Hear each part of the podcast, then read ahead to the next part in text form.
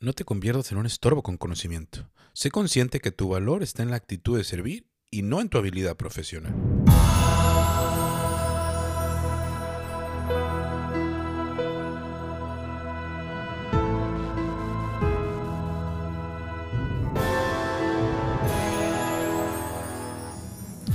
Tal? ¿Cómo estás?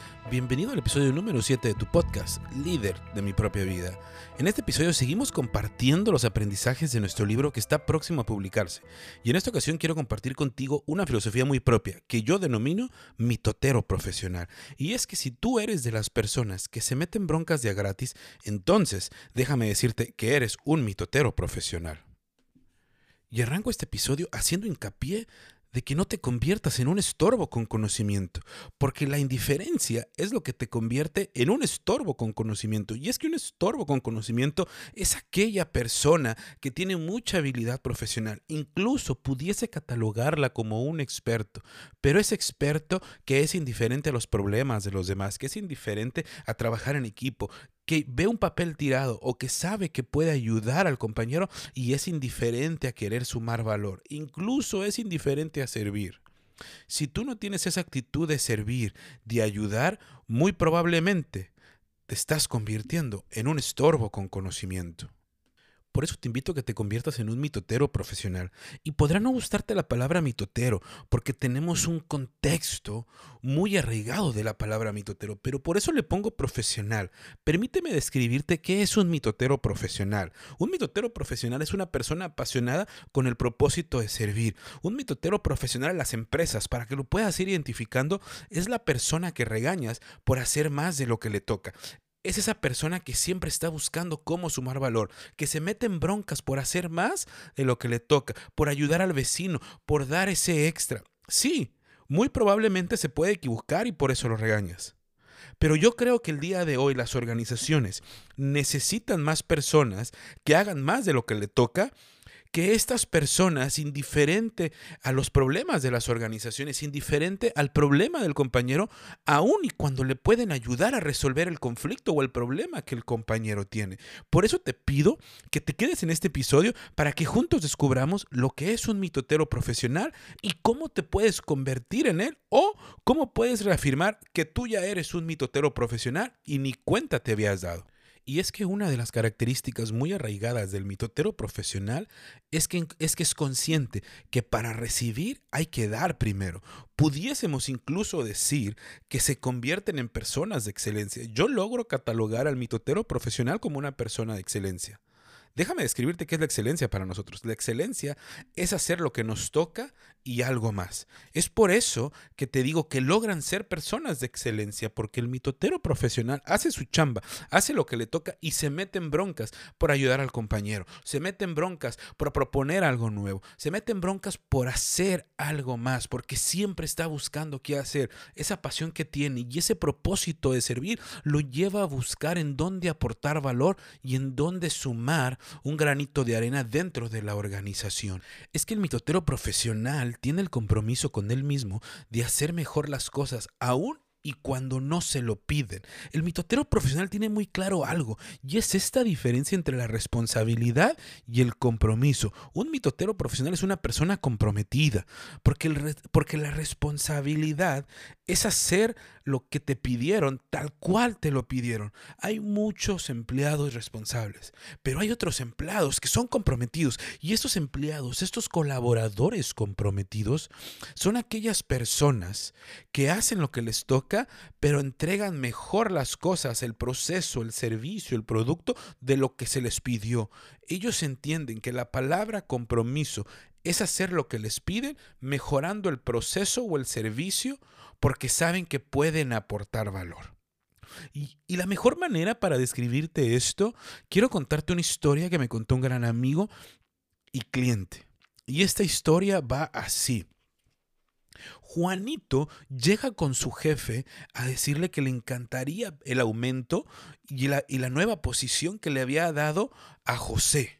Y es que Juanito le dice, oiga jefe, yo tengo mucho más tiempo que José, yo tengo mucho más tiempo en organización, he trabajado, he demostrado que soy leal, soy responsable, hago todo lo que me pide.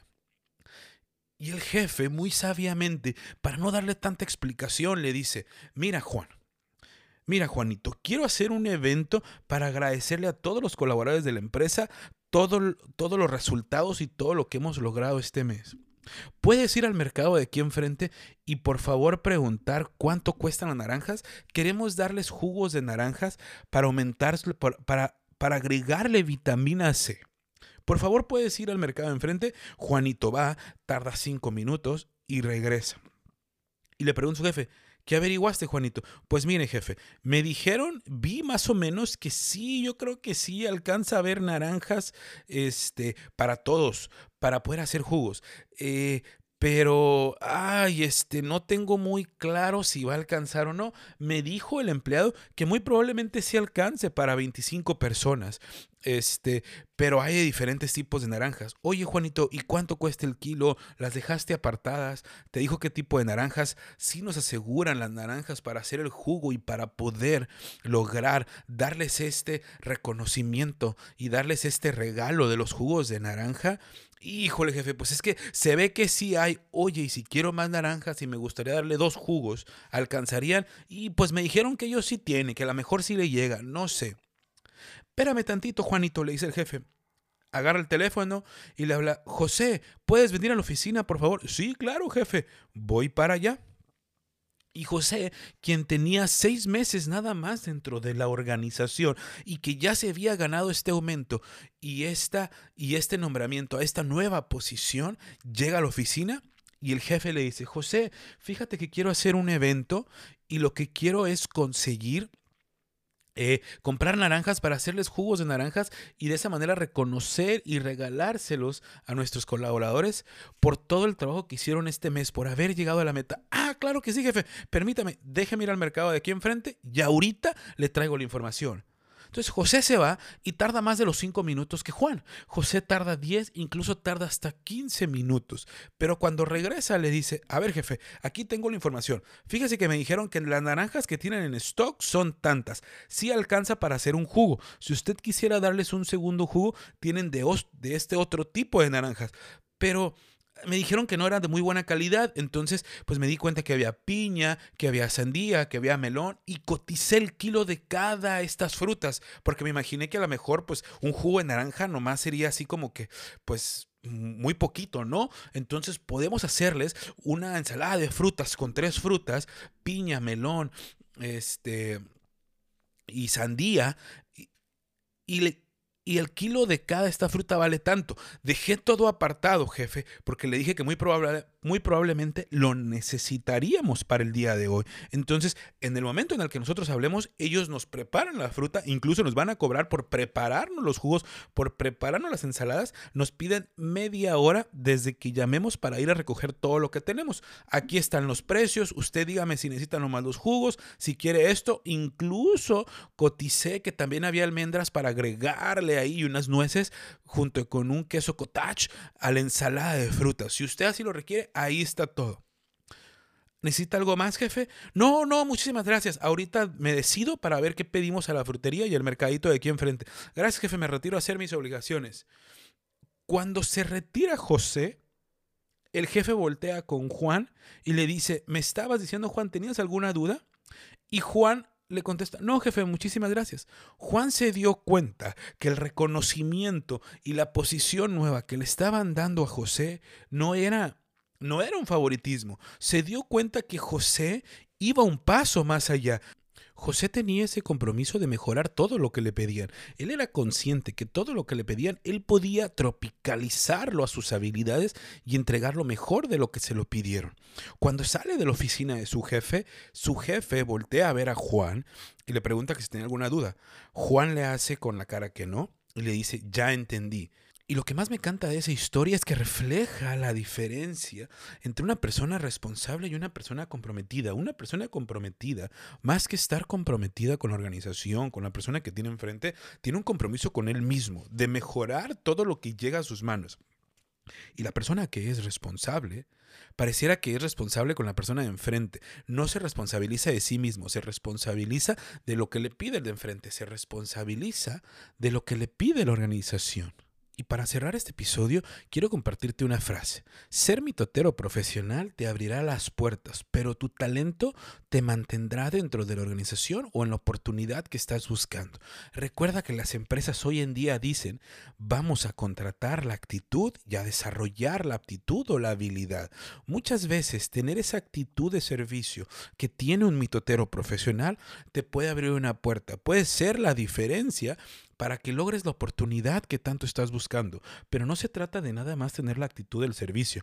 También tienes que demostrar que perteneces a ese lugar, que la oportunidad que se tenió, tú te la mereces a través de mantenerte aplicando y desarrollando toda tu habilidad profesional.